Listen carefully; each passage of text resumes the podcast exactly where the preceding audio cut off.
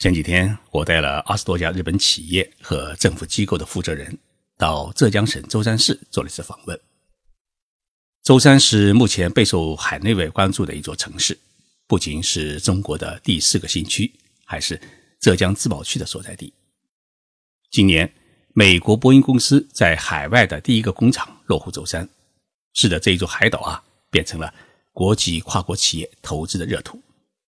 对于日本来说，舟山在中日交流史上还是一个很重要的纽带，因为过去的日本遣唐使在中国登陆的时候啊，它的地方口岸就是现在的宁波，唐朝时叫明州，而日本船队前往中国建造的第一块陆地就是宁波外海的舟山，停泊的第一个中国的港湾就是舟山的沈家木渔港，吃到的第一顿中国的饭也是。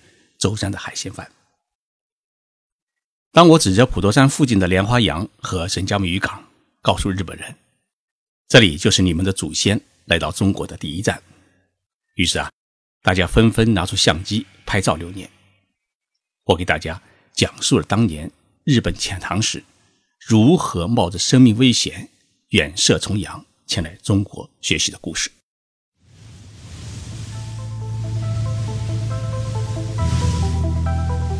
任你波涛汹涌，我自静静到来。静说日本，冷静才能说出真相。我是徐宁波，在东京给各位讲述日本故事。日本的遣唐使的历史其实起源于遣隋使，也就是隋朝。公元六百零七年，当时的日本圣德太子派遣了一个名叫小野妹子的特使呢，来到隋朝。同时派遣了大批留学生和僧人渡海到中国学习，开始了日本遣隋的学习历史。日本进入奈良时代，也就是中国的盛唐时期。公元六百三十一年，日本的书明天皇沿用了前朝的做法，第一次派出了一支由僧人和留学生组成的遣唐使的船队。到公元八百九十四年。在两百六十多年的时间里面，日本总共向中国派遣了二十次遣唐使。一千三百多年的日本还处于相当落后的时代，大概与中国的三国时期相同。国家的税收呢，主要还是依靠农业税。但是因为诸侯割据啊，中央财政是十分的贫乏，因此呢，为了组织一次到中国的遣唐使的活动。国家需要用三年的时间来筹备财力，因为打造试收当时是属于超级的遣唐船和筹划一支船员队伍，很需要花费呢一大笔国库的资金。按照现代人的思维，当时的遣唐使的一艘船呢是长三十三米，宽是九点二米。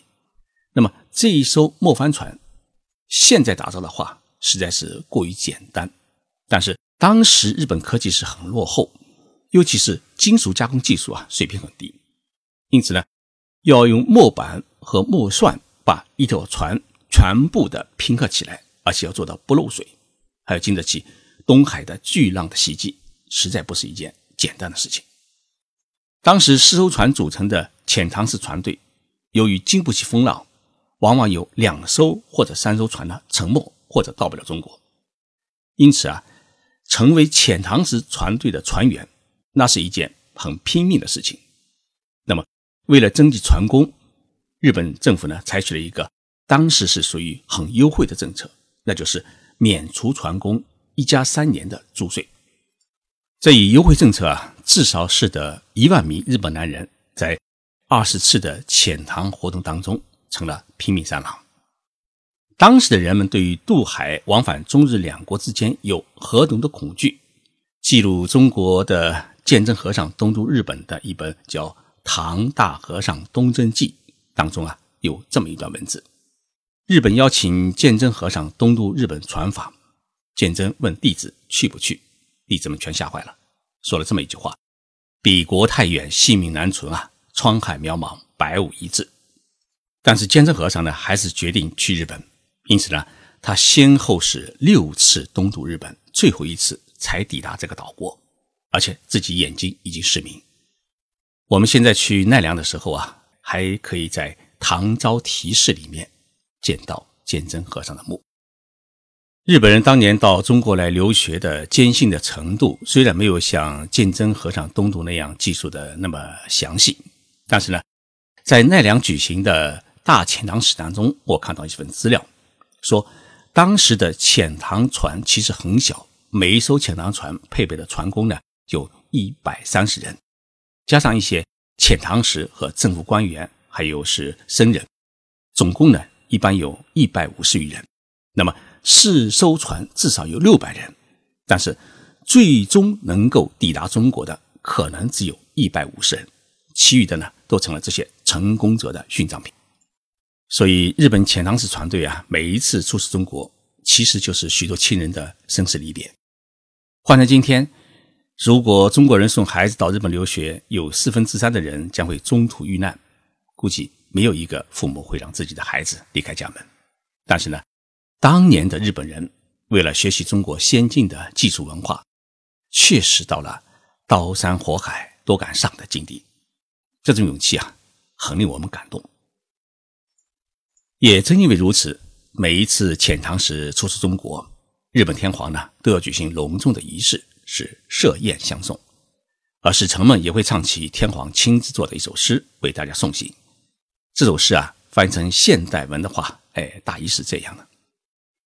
希望你们渡大海如平地，居船上如坐床，四川连篇，期盼早日归来。我可以想象当时的这个送别情景啊，该是如何的悲壮。也许没有人当场哭泣，但是必定有许多人在心中默默自语：天皇曾就此别过。中国唐代的著名大诗人李白写过一首诗，叫。哭招清衡，昭清衡是谁呢？他就是随遣唐使到中国留学的日本年轻的学者，叫阿部仲麻吕。他的中国名字呢叫昭衡。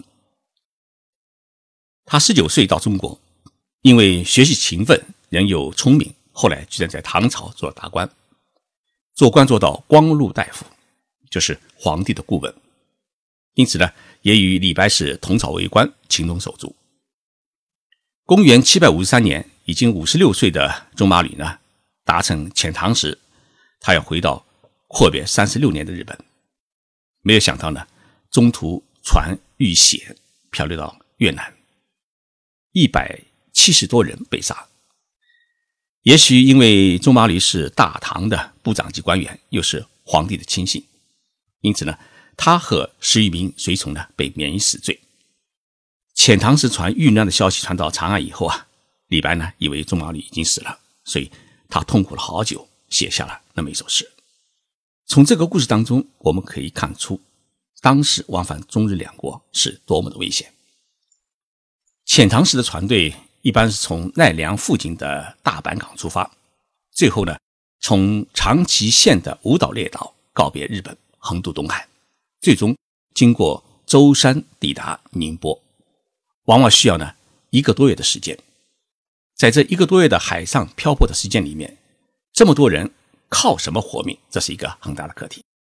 史书记载说啊，当时日本人发明了一种方便饭，也就是说类似于现代的这种方便食品。先把大米蒸熟，然后晒干，需要吃的时候啊，再用水一泡，就变成了稀饭。因为船上无法生火，因此所有的食品呢都必须是干货或者是腌制过的酱菜。当时遣唐使船队吃的食品，除了这种方便饭之外呢，还有鱼干啊、肉干啊、干的海带，还有这种腌制过的酱菜、豆瓣酱、盐水的饭团，还有这种柿饼啊和大核桃。由于船很小，能够携带的货物有限，因此呢，当时规定。呃，所有的人员只能一天吃两吨，但是由于没有机会啊吃到新鲜的蔬菜，所以呢，许多船员最后病倒，甚至病死。一直到了明朝郑和向西洋的时候啊，郑和的船队才解决了这个船上没有蔬菜的问题，那就是用黄豆来发芽，做成黄豆芽来吃，然后呢，再把黄豆磨成豆腐，满足船员这种维生素和植物蛋白质的需要。但是唐朝时代的日本人还没有发明呢黄豆芽。奈良博物馆举行的大遣唐使展还告诉我们这样一个事实：当日本的遣唐船队啊历尽千辛万苦，终于抵达中国，当时没有电报，也没手机，中国的官吏们啊也不知道从哪里冒出这么一批衣衫破领、精神疲惫的外国人，于是呢，通通的都抓了起来，关入大牢。到后来搞清楚是怎么回事，再千里快马跑到长安。也就是现在西安，做个报告，再等朝廷派特使到宁波来迎接，这个折腾啊，也就要一个多月。所以，即使吃了这么多苦头啊，到最后能够跟随遣唐使到长安走一趟的，也仅仅是几位高官和少数的留学人员，大多数人呢，还是留在宁波待命。所以啊，日语中啊，有许多的汉字的发音与。浙江舟山宁波的方言是十分的相似，比如啊，诶，舟山宁波的发音当中有这么一句话：“哎，你去不去抓鱼啊？”一个回答说：“我才又没有了。”这句话用宁波舟山方言来说的话，哎，是这样的，大家听好了啊。空气吧，啥鱼没了？日语中啊也有两句代表性的话，一句叫“你好”，另一句叫“再见”。你好叫空气哇。再见叫撒尤那拉，所以连起来读的话是这样的：空基哇撒尤那拉。我们再把舟山宁波话和日语的这个两句话的发音重复一遍，大家听一听，是不是很相似？空基哇撒尤马拉，空基哇撒尤那拉。所以这两句话当中啊，可以说明一点：当年大多数日本人到中国来留学啊。遣唐使和高僧去了长安或者五台山，大多数的随行人员呢是长期留在宁波，于是学了一口宁波舟山话，并把这些话呢当做是当时大唐的普通话带回了日本，并取名叫五音，因为三国时舟山、宁波都属于吴国。听完这个故事啊，大家是否感悟到一点？正因为有谦虚好学的精神。日本这个岛国啊，它才会发展到今天如此发达的程度，才会做出这么多精美的产品。在这里，我顺便给大家推荐一下，如果要购买日本商品的话，可以下载一个叫“全日空海淘”的 APP，这是日本最大的航空公司之一的全日空公司经营的一个海淘网站，有中文，在中国下单，日本发货。目前只支持苹果版，安卓版呢？还正在抓紧的制作当中，谢谢大家的收听，我是徐静波，我们周六再见。